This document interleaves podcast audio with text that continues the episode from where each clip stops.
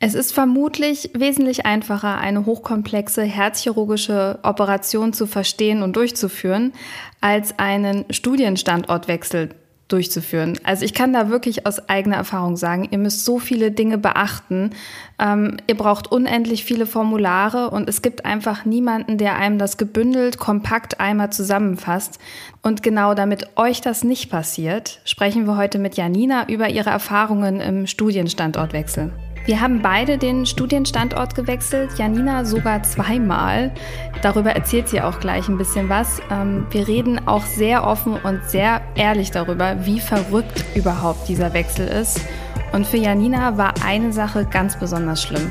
Das Gefühl, dass man eine Zeit lang exmatrikuliert ist und die Angst, dass dieser Tausch nicht klappt und man dann exmatrikuliert bleibt. Das war für mich purer Stress wir geben euch die Tipps, die wir gerne gehabt hätten, wie ihr wesentlich schneller diesen Wechsel hinbekommt und wie wichtig eigentlich eine Verbündete in der Verwaltung der neuen Uni ist.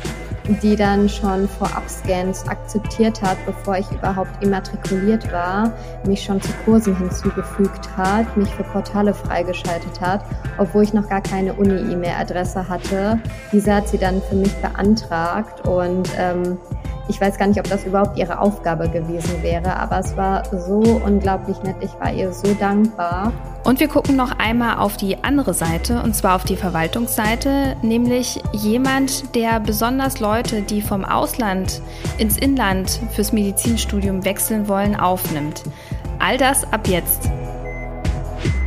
Ruhepuls. Alles für ein entspannteres Medizinstudium.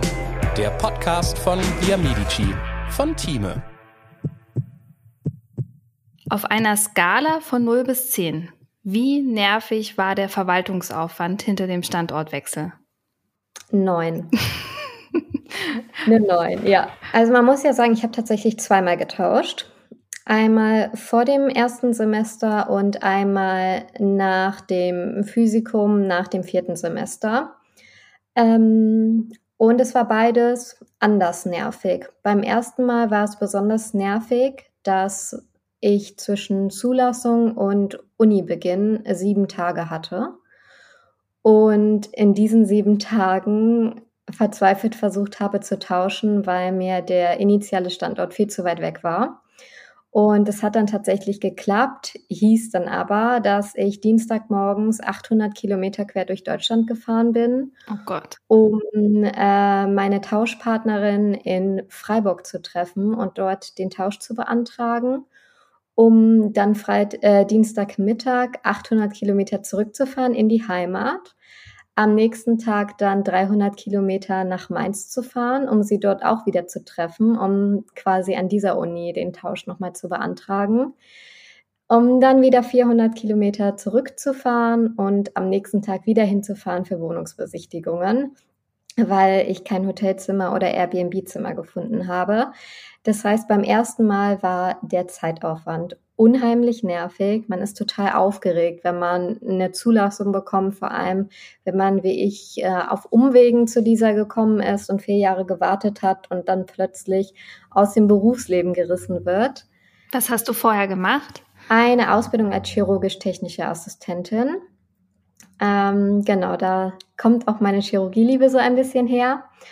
Und ähm, ich war nach dem Abitur ein Jahr in Neuseeland. Das heißt, ich habe den Studienplatz direkt im Anschluss an die Ausbildung bekommen. Habe damit aber ehrlich gesagt nicht so ganz gerechnet und äh, schon eine Festanstellung angefangen, die dann nach äh, erfolgreichen anderthalb Monaten leider abgebrochen werden musste, was sehr schade war. Ähm, aber die Freude für den Platz war natürlich größer, aber durch diesen ganzen Tauschaufwand, diese Stunden im Auto etwas getrübt. Oh Gott, das stelle ich mir total stressig vor. Also wie kann ich mir das vorstellen? Also du hast den Platz als erstes in Mainz bekommen. In Freiburg. In Freiburg. Und wolltest genau. dann nach Mainz wechseln. Mm, also ich würde nicht sagen, dass ich unbedingt nach Mainz wollte. Ich wollte einfach näher nach Nordrhein-Westfalen in meine Heimat zurück. Mhm. Äh, aus familiären Gründen. Äh, ich habe eine lang, lange Beziehung und mein Partner wohnt halt auch hier. Und natürlich hätte ich im Notfall auch den Platz in Freiburg gestartet, aber ähm, ja, ich wollte einfach nicht acht Stunden jedes Wochenende pendeln müssen. Und ähm, ich habe dann am Montag, sieben Tage vor Semesterstart, den Platz bekommen und habe dann wie wild mir jegliche Tausch-Apps runtergeladen, Facebook-Gruppen beigetreten, Beiträge überall geschrieben, irgendwelche verstaubten Seiten gesucht, wo so schwarze Bretter waren, wo man seinen Tauschanliegen ähm, ja nochmal verschriftlichen konnte und habe dann eine einzige Person gefunden, die in Freiburg gewohnt hat, dort gearbeitet hat und einen Platz in Mainz bekommen hat. Und ähm, ja, das war dann Glück im Unglück, weil sie in Freiburg noch vor Ort war und wir uns dann da direkt am nächsten Morgen treffen konnten. Genau, so lief das ab. Und was war besonders schlimm? Also was kommt bei dir auf Platz 1? das Gefühl, dass man eine Zeit lang exmatrikuliert ist und die Angst, dass dieser Tausch nicht klappt und man dann exmatrikuliert bleibt. Das war für mich purer Stress, Panik. Äh, man muss ja sagen, wir sind ja ein sehr bürokratisches Land und äh, da kann auch mal etwas schiefgehen. Und äh, es konnte einem niemand versichern, dass man auf jeden Fall an der alten Uni, falls was schief geht, wieder immatrikuliert wird oder an der neuen Uni. Ähm, und diese Angst, äh, diese 24 Stunden, in denen man nicht immatrikuliert ist, waren für mich eigentlich am oh schlimmsten. Gott, das stelle ich mir auch gruselig vor. Kriegt man da irgendwie Unterstützung? Also hat man da einen Kontakt, einen heißen Draht zur Sekretärin oder so? Ähm, beim ersten Tausch hatte ich das tatsächlich nicht, weil das so eine Hauruck-Aktion war. Ähm, beim zweiten Tausch habe ich tatsächlich ein komplettes Semester vorher schon meine Tauschpartnerin gefunden, ähm, die mir dann schon einige Kontakte in Bonn, das ist jetzt die Uni, an der ich zurzeit studiere, ähm, geben konnte. Und ähm, mit der Dame aus dem Sekretariat war ich in stetigem Mailkontakt. Und sie hatte versucht, mich etwas zu beruhigen und ähm, hatte dann tatsächlich auch ähm, Scans erstmal akzeptiert und nicht die Originale. Das war ganz gut. Und ähm, ja, da würde ich sagen, es war etwas Unterstützung da, aber nicht so, wie sie vielleicht gebraucht geworden wäre am Ende steht man dann so schon so ein bisschen alleine da und wie du beschreibst, diese Angst für 24 Stunden exmatrikuliert zu sein. Also ich habe das ja in wirklich einer ganz soften und mini, mini, mini Variante. Ich habe äh, jetzt nach langen Jahren an der Uni Greifswald an die Charité gewechselt, aber auch nur zum elften Semester, also zum praktischen Jahr. Das kann man also wirklich ganz problemlos machen und ich musste mich aber trotzdem an meiner Uni exmatrikulieren und ich kenne dieses Gefühl. Und dabei ist das wirklich, will ich sagen, sehr soft in, im Gegenzug zu dem, was du hattest, weil jeder, der Medizin studiert, weiß, einmal exmatrikuliert, dann war es das mit Medizin. Also entweder du hast es abgeschlossen oder du wirst exmatrikuliert. Und das ist schon, also ich kann dir wirklich extremst nachempfinden, was das für ein Gefühl sein muss, da irgendwie zwischen Baum und Borke zu hängen. Was wirklich unkompliziert ist, mit Via Medici die Uni zu wechseln, liebe Antonia, mit nur einem Klick ist in der App das Curriculum der neuen Uni nämlich eingestellt. Egal, ob du gerade den Standort gewechselt hast oder anfängst zu studieren, irgendwann ist die Uni immer neu. Das heißt, viele neue Herausforderungen, vieles Neues prasselt auf dich ein. Und damit du da den Überblick behältst, haben wir in Via Medici unispezifische Curricula.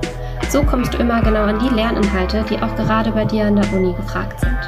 Geh einfach in die Lehrmodulnavigation im Überblick und wähle deine Uni aus. Ist deine Uni noch nicht dabei oder du möchtest uns unterstützen, die Curricula zu verbessern? Dann scroll ganz nach unten und schick uns eine Nachricht. Wir freuen uns, von dir zu. Und jetzt wünsche ich weiterhin viel Spaß mit dem Podcast und gebe zurück an Florentine und Janina. Und wenn du jetzt mal zurückdenkst, äh, jetzt quasi mit deinem jetzigen Ich auf die äh, Vergangenheit schaust, welche Tipps hättest du dir gerne gegeben oder hättest du gerne damals schon gehabt bei diesem Standortwechsel? Mm, also für Leute, die vor dem ersten Semester wechseln wollen, kann ich nur raten, versucht so früh wie möglich herauszufinden, wo und ob ihr einen Studienplatz bekommt. Ich habe im Nachhinein herausgefunden, dass ich zwei Wochen vorher bereits telefonisch bei Hochschulstart hätte anrufen können, die mir quasi direkt den Platz hätten vermitteln können und mir bestätigen können, dass es, also dass es zu dieser Zulassung kommt, so dass weniger Stress da ist. Überlegt euch vorher, an welche Uni ihr wechseln wollen würdet und informiert euch auf der Webseite, wie sind die Fristen, was brauchen sie alles. Alles Uni-Unabhängige, druckt es euch schon aus, lasst es beim Notar beglaubigen, wenn das benötigt ist, dass wenn dieser Zeitpunkt kommt, dass der Platz da ist und man einen Tauschpartner sucht, man quasi alles schon für die Uni, an die man möchte, hat und auch dem Tauschpartner mit auf den Weg geben kann, ähm, weil es auch schon häufiger mal vorgekommen ist, dass Tauschpartner abspringen, total uninformiert sind und es dann einfach scheitert an nicht an Fristen, die nicht eingehalten werden können.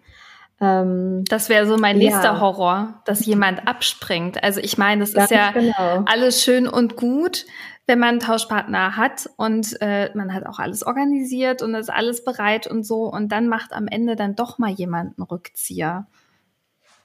Ja, das war auch meine große Panik nach dem Physikum, weil ich meine Tauschpartnerin einfach schon sechs Monate quasi hatte. Und ich habe in Mainz schon meine Wohnung gekündigt, habe eine neue Wohnung in Köln angemietet ähm, und war quasi ready to go. Da war natürlich noch das Physikumsergebnis, was Ewigkeiten hat auf sich warten lassen. Und ich hatte einfach die ganze Zeit Angst, dass sie abspringt, dass sie einen anderen Tauschpartner findet, der das Ganze schneller regelt als ich. Man muss halt sagen, ähm, von äh, Mainz nach Bonn möchten relativ viele, ähm, von Bonn nach Mainz eher wenig bis gar niemand. Und da dann jemanden zu finden, ist schon Sechser im Lotto.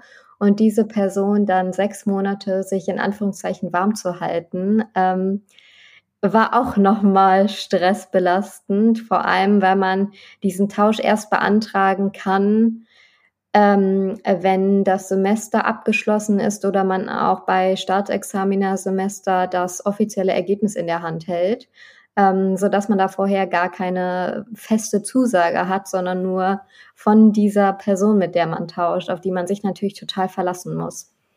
Ja, absolut. Und dann steht man irgendwie da und so vor ungefähr zwei Jahren hast du ja nach Bonn gewechselt dann, ne? Zum, also nach dem Physikum quasi. Das muss ja dann mit Beginn der Corona-Phase eigentlich gewesen sein. Du hast ja jetzt wirklich eins zu eins mal Vergleiche, wie es war vor dieser Phase und mittendrin. Äh, war das schwieriger zu wechseln oder gab es da irgendwie andere Hürden als vorher? Es war quasi schon im Lockdown-Jahr. Der Lockdown hatte im Frühjahr, frühen Sommer angefangen und ich habe in dem Herbst getauscht. Das muss 2020 gewesen sein. Ähm, und das Problem war, die ähm, Universitäten hatten ihre Büros geschlossen. Das heißt, es ging nichts mehr persönlich, was ähm, vor dem ersten Semester noch gar kein Problem war.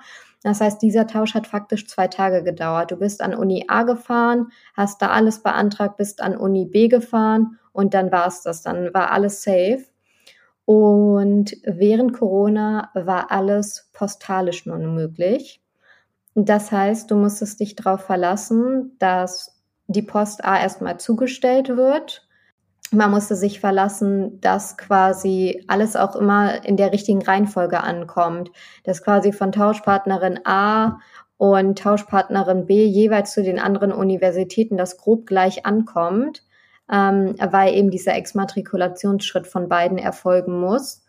Ähm, und man muss sagen, nach dem Physikum hat man nicht so unglaublich viel Zeit, bis das nächste Semester losgeht, also zumindest nach Zeugnis, ähm, äh, nachdem das Zeugnis verschickt wird. Das heißt, man muss sich darauf verlassen, dass die Deutsche Post ähm, das am nächsten Tag am besten schon ausliefert. Ähm, da ich da ehrlich gesagt nicht so vertrauensvoll war, bin ich hin und her gefahren, was mir für die Umwelt sehr leid tut, aber es war für meinen Seelenfrieden die bessere Variante.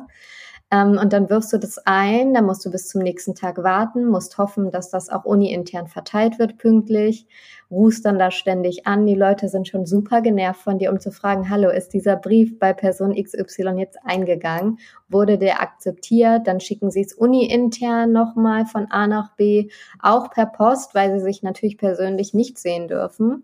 Das heißt, der ganze Prozess hat statt zwei Tagen ungefähr drei Wochen gedauert. Ähm, was auch nicht unbedingt zu einem geringeren Stresslevel geführt hat. Und gerade jetzt, wo wir irgendwie alle lernen, Digitalisierung hier an jeder Ecke und äh, Videocalls und was weiß ich nicht alles, denkt man sich doch am Ende des Tages, warum kann man das nicht digitalisieren? Gerade jetzt. Ja, ganz genau. Also ich verstehe, dass bestimmte Originale irgendwo äh, vorhanden sein müssen, ähm, aber dass man halt diesen Grundprozess des Tauschens, dass das entweder persönlich oder postalisch erfolgen muss. Da habe ich nicht so viel Verständnis für. Gerade weil das Einschreiben bei mir, das hat nämlich online funktioniert an der Universität Bonn. Wie das in Mainz war für meine Tauschpartnerin, weiß ich ehrlich gesagt gar nicht mehr. Aber ich denke mir, wenn halt das Einschreiben online geht, warum geht dieser Tauschantrag nicht online? Es wäre ja für alle Beteiligten viel, viel einfacher.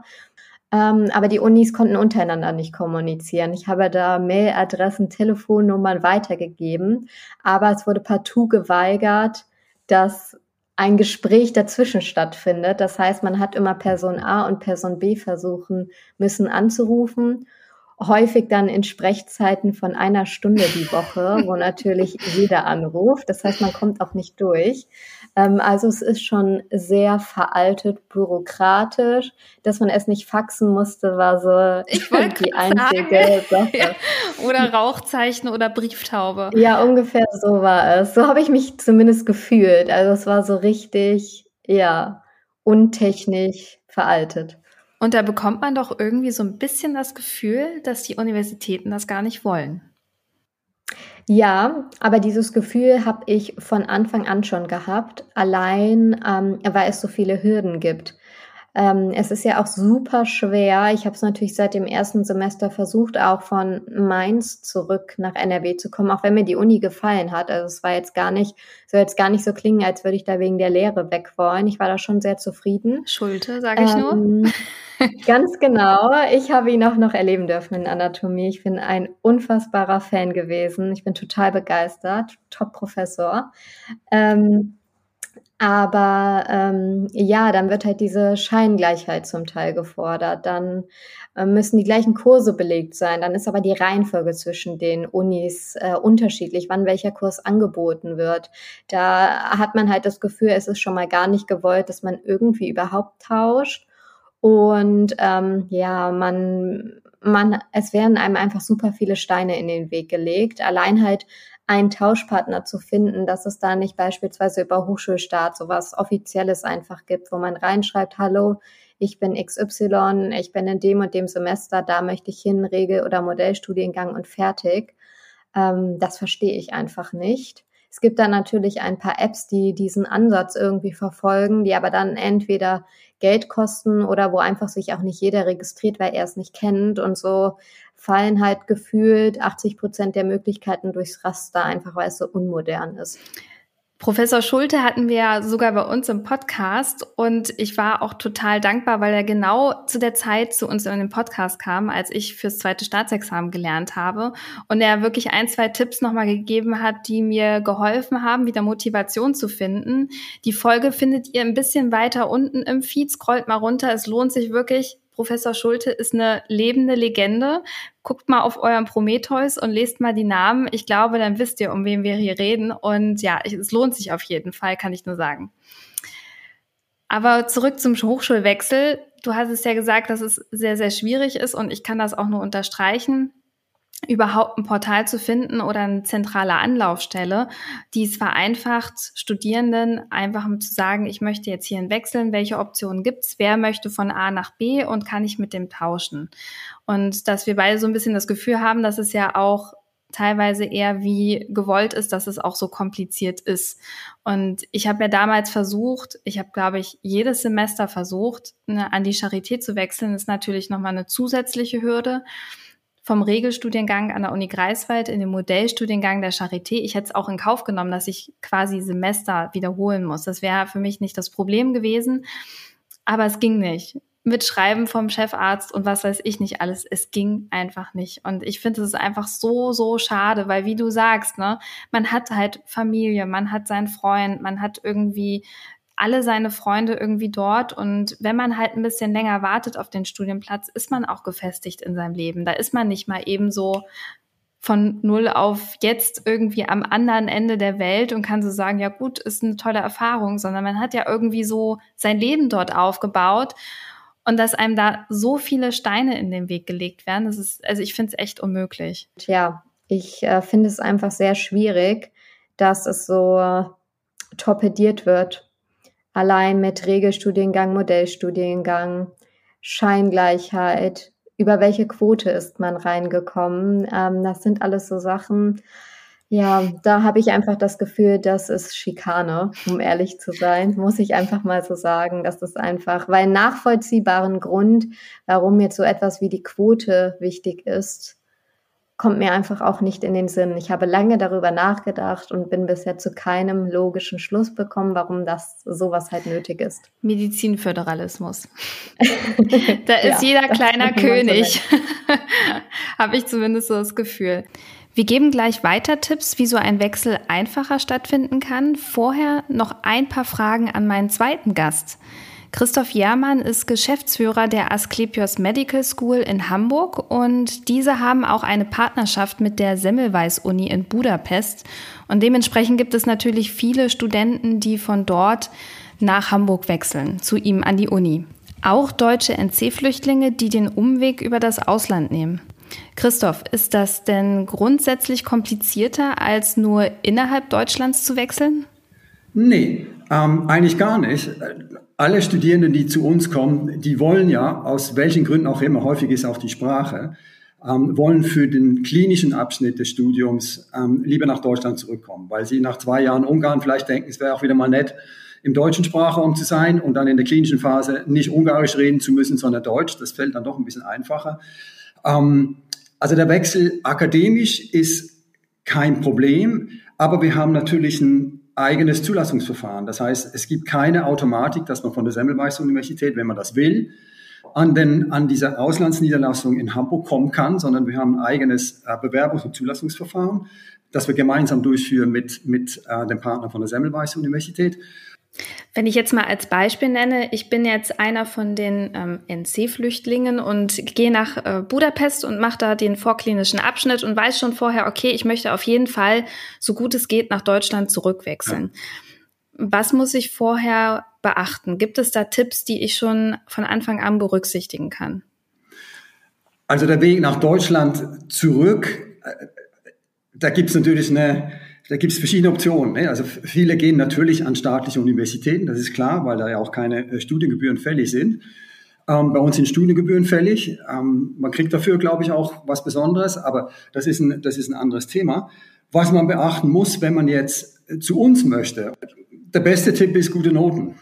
Ja, wir haben natürlich objektive und transparente Kriterien, nach denen wir Bewerbung zulassen. Und ich habe die Excel-Liste genau vor Augen. Das geht von links nach rechts rüber, fängt an mit der Physikums-Gesamtnote, dann die, die Noten der drei Hauptfächer Biochemie, Anatomie, Physiologie, der Schnitt, auch die Einzelnoten, dann wie viele ähm, Kreditpunkte hat man erworben, auch durch Wahlpflichtfächer, Wahlfächer ähm, wie, wie lange hat man gebraucht und so weiter. Also wenn man da, wenn man da gut abschneidet bei all diesen Punkten, hat man eben gute Chancen, dass man bei uns dann einen Studienplatz kriegt. Ne? Und wir haben die Auswahl, also wir haben in der Regel so um die drei Bewerbungen pro Studienplatz, den wir anbieten und wählen dann eben aus, hauptsächlich nach diesen, nach diesen Kriterien. Also von daher gute Noten machen ist sicher nicht verkehrt. Ich habe, glaube ich, auch von einigen Kommilitonen und Kommilitonen gehört, die halt gewechselt haben von extern auch von Page und von der Semmelweis Hochschule, dass es eher schwieriger ist, an eine staatliche Universität zu kommen, weil die Plätze sehr rar gesät sind. Hängt natürlich auch davon ab,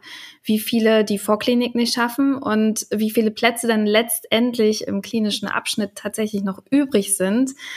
Und ähm, also ich glaube, dass letztendlich auch so ein bisschen damit gehandelt werden muss, wie viele Plätze haben wir überhaupt zur Verfügung und wie viele können wir noch on top von extern aufnehmen. Hm. Das ist, das ist richtig. Ähm, ich habe jetzt keinen genauen Überblick, nicht wie viele, wie viele Plätze da sind. Was wir beobachten, ist, dass zusehends weitere Medizinstudienplätze geschaffen werden, also in Bayern, in Hessen, anderswo und ist. Also wird aufgestockt, werden Niederlassungen gegründet, äh, neue Standorte ähm, etabliert. Das ist ja auch schon eine lange Forderung. Ähm, seitens, seitens aller möglichen Stellen, auch der Studierenden natürlich oder der, der Absolventen, der, der, der, der, der ähm, Schulabsolventen, dass es mehr Studienplätze geben soll. Also da bewegt sich einiges, das ist, das ist der eine Punkt. Ähm, und der andere Punkt ist, dass es ja auch zum Teil Teilstudienplätze gibt für die Vorklinik. Ähm, das ist eine Sache, die habe ich nie so ganz verstanden, weil man ja mit einem Physikum nichts machen kann. Nicht? Wenn man einen Bachelor hat, damit kann man auf den Arbeitsmarkt und hat einen Abschluss. Mit dem Physikum kann man nichts machen. Also wir haben hier zum Beispiel auch schon Bewerbungen gehabt von Studierenden aus Heidelberg beispielsweise, die dann bei uns auch ins System gekommen sind, weil es natürlich klar hervorragende, ähm, hervorragendes Physikum. Also deutsche Studierende, die sich bei uns beworben haben. Das waren jetzt nicht also wie Sie es vorhin genannt haben, NC-Flüchtlinge oder du es genannt hast, sondern das waren einfach reguläre Studierende an deutschen Universitäten, an der so guten Universität wie Heidelberg und an die nach dem Physikum dastehen und sagen, wie, wie komme ich jetzt weiter? Sich bei uns bewerben und bei uns dann ähm, problemlos äh, reingekommen sind. Ja, also das Problem kenne ich, ist genauso wie Losverfahren, wo man dann einen Teilstudienplatz bekommt und dann am Ende heißt es so und das war's jetzt. Also wenn wir keinen Platz in der Klinik für sie haben, dann ist es halt einfach so. Und dann ist es quasi die ähm, vom, vom Inland ins Ausland und dann vom Ausland wieder wahrscheinlich ins Inland. Ja. Ja, ja. ähm, Aber das ist klar. total, das finde ich, das ist, ich, kann das, ich kann das nicht verstehen. Ich kenne die Hintergründe nicht genau. Ja. Aber ich finde das, ich finde das ein absolut brutales und nicht nachvollziehbares System. Denn wenn man, wenn man eben vier Semester gebüffelt hat. Und, und ich, ich habe es zwar selber nicht studiert, ich bin ja selber nicht Mediziner, aber ich sehe, ähm, was die Vorklinik bedeutet. Und die Vorklinik in, in, in Budapest ist auch bekannt hart, aber lohnt sich und, und ist eben auch sehr gut und solide. Aber wenn man sich das vier Semester angetan hat und danach steht man da und sagt, ja, das war's jetzt, äh, jetzt kannst Taxi fahren oder, oder was anderes studieren. Das verstehe ich nicht. Ja. Und das Aber im Kontext mit der Not, dass wir wirklich Ärzte und Ärztinnen da draußen brauchen. Eben, das nur so eben. on top. Das kommt noch dazu, genau. Ja. Genau. Vielen Dank, Christoph, und vielen Dank auch für den Einblick bei euch. Vielen Dank. Zurück zu Janina und den komplizierten Abläufen beim Wechsel.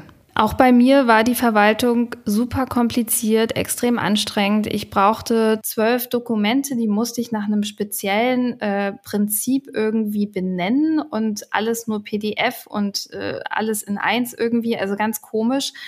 Und dann per E-Mail zum Glück und nicht per Brief. Aber andere Sachen muss ich dann postalisch machen und wieder andere nicht. Und dann, wie du sagst halt, ne, durch Corona, die Telefonanrufe, dann ist niemand da, das äh, Telefon ist nicht besetzt, du erreichst niemanden, du wirst wirklich so, man, man hängt an jedem Kontakt, den man irgendwie hat, also an die Charité, wo ich dann Leute kenne, die da studieren und so. Und war total dankbar dafür, dass man wenigstens da ein, zwei Leute hatte, die man fragen konnte. Deswegen würde ich euch auch immer da draußen raten, versucht an Studierende zu kommen, die einen direkten Draht Draht ans ähm, Studienbüro haben, einfach weil dadurch hat man einfach auch manchmal die Chance, außerhalb der Sprechzeiten in Kontakt zu treten. Und ähm, denkt dran, im PJ-Portal auch den Hochschulwechsel einzutragen. Das darft ihr aber erst machen, wenn ihr eure neue E-Mail-Adresse habt. Wenn ihr das nicht macht, kommt ihr nicht mehr in euer PJ-Portal rein und dann habt ihr alle PJs verloren das ist ein Spaß. Also da dachte ich auch so, okay, ich dachte, ich hätte jetzt allen Stress irgendwie rum und dann ging die ganze Sache nochmal von vorne los.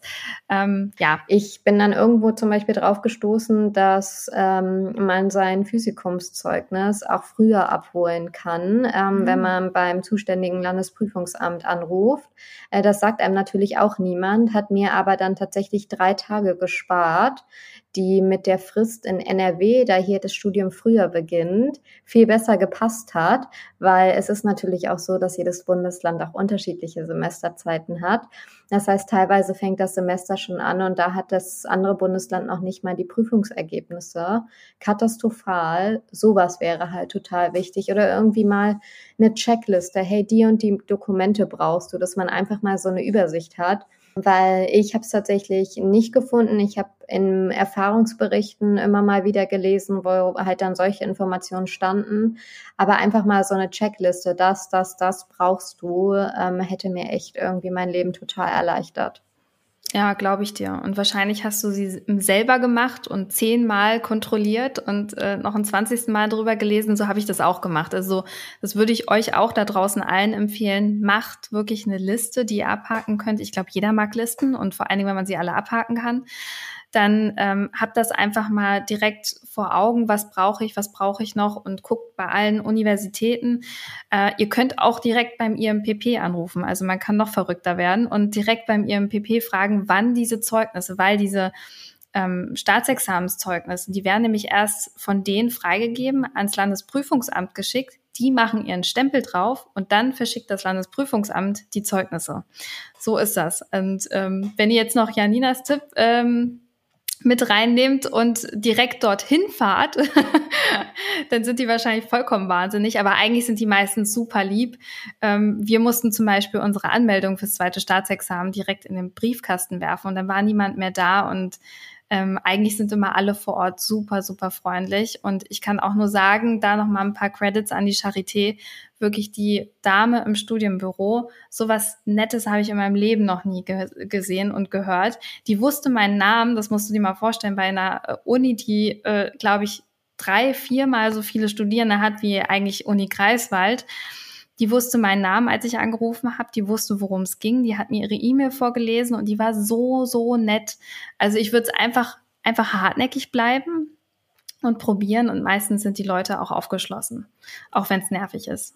Ja, das würde ich auf jeden Fall auch unterstützen. Und ähm, ich finde, gerade wenn man halt an der Uni irgendjemanden findet, der in einer Position ist, wo man einem weiterhelfen kann, seid nett zu dieser Person, wirklich mehr als nett, weil die kann euch wirklich alles retten. Ich hatte in Bonn genauso eine tolle Ansprechpartnerin wie du, die dann schon Vorab-Scans akzeptiert hat, bevor ich überhaupt immatrikuliert war, mich schon zu Kursen hinzugefügt hat, mich für Portale freigeschaltet hat, obwohl ich noch gar keine Uni-E-Mail-Adresse hatte. Diese hat sie dann für mich beantragt und ähm, ich weiß gar nicht, ob das überhaupt ihre Aufgabe gewesen wäre, aber es war so unglaublich nett. Ich war ihr so dankbar.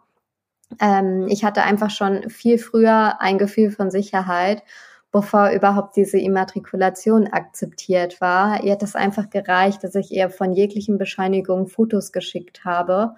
Und sie hat dann schon alles in die Wege gesetzt, weil ich glaube, wirklich durch war der Tausch dann ebenfalls wieder erst kurz vor Semesterstart dein Tipp würde ich da total unterstützen. Auf jeden Fall irgendwie einen relativ ranghohen Ansprechpartner haben, der viel regeln kann. Das ist einfach Gold wert. Und so früh wie möglich mit dieser Person Kontakt aufnehmen. Also ich glaube, ich hatte schon vorm Physikum mit ihr Kontakt und ähm, habe ihr dann jegliche Zwischenergebnisse von der Medilearn-Ausrechnung geschickt, oh um Gott. schon mal zu sagen, hier, es ist sehr wahrscheinlich, dass ich das bestanden habe. Ähm, einfach, um diese Sicherheit zu haben, gerade weil die dann auch schon über diese Tauschsituation informiert sind. Und das hatte mir so ein bisschen auch das Gefühl gegeben, dass meine Tauschpartnerin dann irgendwie noch mehr im Zugzwang ist, das wirklich durchzuziehen, wenn sie schon ähm, quasi offiziell beim Studiendekanat jetzt nicht mehr immatrikuliert gilt. Ja, das erhöht, glaube ich, schon den Druck, muss ich schon sagen. Gibt es denn von deiner Seite mh, hm, etwas, was du dir am Standortwechsel grundsätzlich anders wünschen würdest? Vor dem ersten Semester tatsächlich nicht, weil da ist man einfach so wie alle anderen KommilitonInnen auch einfach Ersti. Wenn man im weiteren Verlauf des Studiums wechselt, würde ich mir wünschen, dass so ein bisschen das Anknüpfen leichter wäre. Ich fände es zum Beispiel super, wenn irgendwie, gerade wenn man nach dem Physikum tauscht und alles nochmal die Karten quasi neu gemischt sind, und man mit ganz anderen Leuten irgendwie zusammen studiert, dass man da vielleicht dann auch mal einfacher ein bisschen Kontakte knüpft. Weil das ist tatsächlich was, was für mich dann sehr schwer war, weil es war alles online. Du wusstest gar nicht, hey, wer ist hier überhaupt? Wer sind die Leute? So, wer ist hier von der Fachschaft? Und da kann ich eigentlich nur an die Fachschaften der Universitäten ähm, ja rantreten und bitten, so hey, es wird immer Leute geben, die tauschen. Vielleicht macht ihr von der Fachschaft irgendwie mal ein Dokument so, hallo, willkommen an Uni XY, so und so, das gibt's hier zu beachten das sind so die perfekten Orte, wo ihr irgendwas bekommt. Das sind eure Ansprechpartner. Und das ist vielleicht dann auch irgendwie WhatsApp-Gruppen, Facebook-Gruppen, Instagram-Gruppen, irgendwelche Social-Media-Gruppen gibt, wo, wo man auch so ein bisschen connecten kann mit Leuten, die vielleicht das Gleiche durchgemacht haben. Also quasi der Ersti, der gar kein Ersti ist. Ganz genau.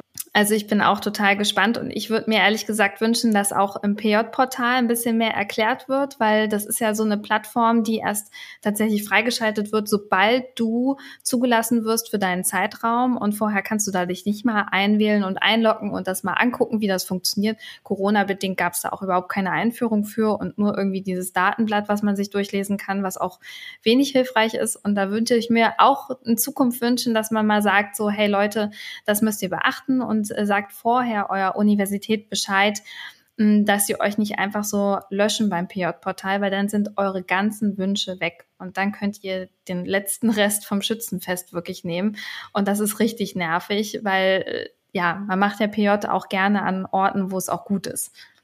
Und wo man eventuell auch äh, selber mal arbeiten möchte. Genau, und gerade dafür ist so ein Hochschulwechsel auch total sinnvoll, wenn man so, wenn man vorher schon weiß ungefähr, ich möchte in die Klinik oder es gibt ja auch Fachbereiche, die einen catchen, die jetzt auch nicht überall sind und man sagt so, okay, komm, in der Stadt fühle ich mich wohl, in dem Krankenhaus fühle ich mich wohl, da möchte ich gerne hin. Und ich finde, selbst da lohnt es sich auch noch kurz vorm Ende des Studiums, diesen Wechsel zu machen. Aber ähm, kurze Frage dazu, hast du denn dann äh, braucht man da im PJ auch noch einen Tauschpartner oder konntest du dich einfach an der Uni selbst bewerben? Gute Frage. Braucht man tatsächlich nicht. Also du brauchst überhaupt keinen Tauschpartner. Die meisten Universitäten haben ausreichend Plätze und wenn die Charité schon Plätze hat, dann gibt es überall ausreichend Plätze. Die sagen ja auch immer, wir haben keine Plätze, auch nicht zwischen den Semestern. Du brauchst keinen Tauschpartner, du musst einfach nur, also einfach, musst dich exmatrikulieren an deiner alten Uni und währenddessen dieses Immatrikulationsverfahren, das steht bei der Charité zum Beispiel auch sehr detailliert auf der Internetseite, wie das funktioniert. Ähm, genau, musst du dich halt einfach ummelden und dann die Dokumente hochladen dementsprechend und dann ist es gut. Du brauchst sogar nicht mal das M2-Zeugnis. Das M2-Zeugnis brauche ich nur für mein Stipendium. Sonst bestätigt mir die Charité nicht, dass ich weiter äh, studiere, regelhaft. Aber ansonsten reicht ein Leistungsnachweis von eurer Universität und wo dann draufsteht, dass ihr zugelassen wurdet fürs M2 und ja, also es ist relativ entspannt. Also für deine Verhältnisse, was du schon durchgemacht hast, wäre es wahrscheinlich Kindergarten. Ja. Danke dir für deine Zeit. Es war super interessant zu hören und auch zu sehen einfach, dass es klappt. Dass es nicht nur irgendein Gerücht ist, dass man tauschen kann. Es ist super anstrengend, aber letztendlich lohnt es sich, wie du sagst. Und ja, vielen Dank für deine Zeit. Ja, danke dir auch. Das war Ruhepuls, euer Podcast für ein entspannteres Medizinstudium von Via Medici, dem Lern- und Kreuzportal für nachhaltiges Wissen in der Medizin von Thieme.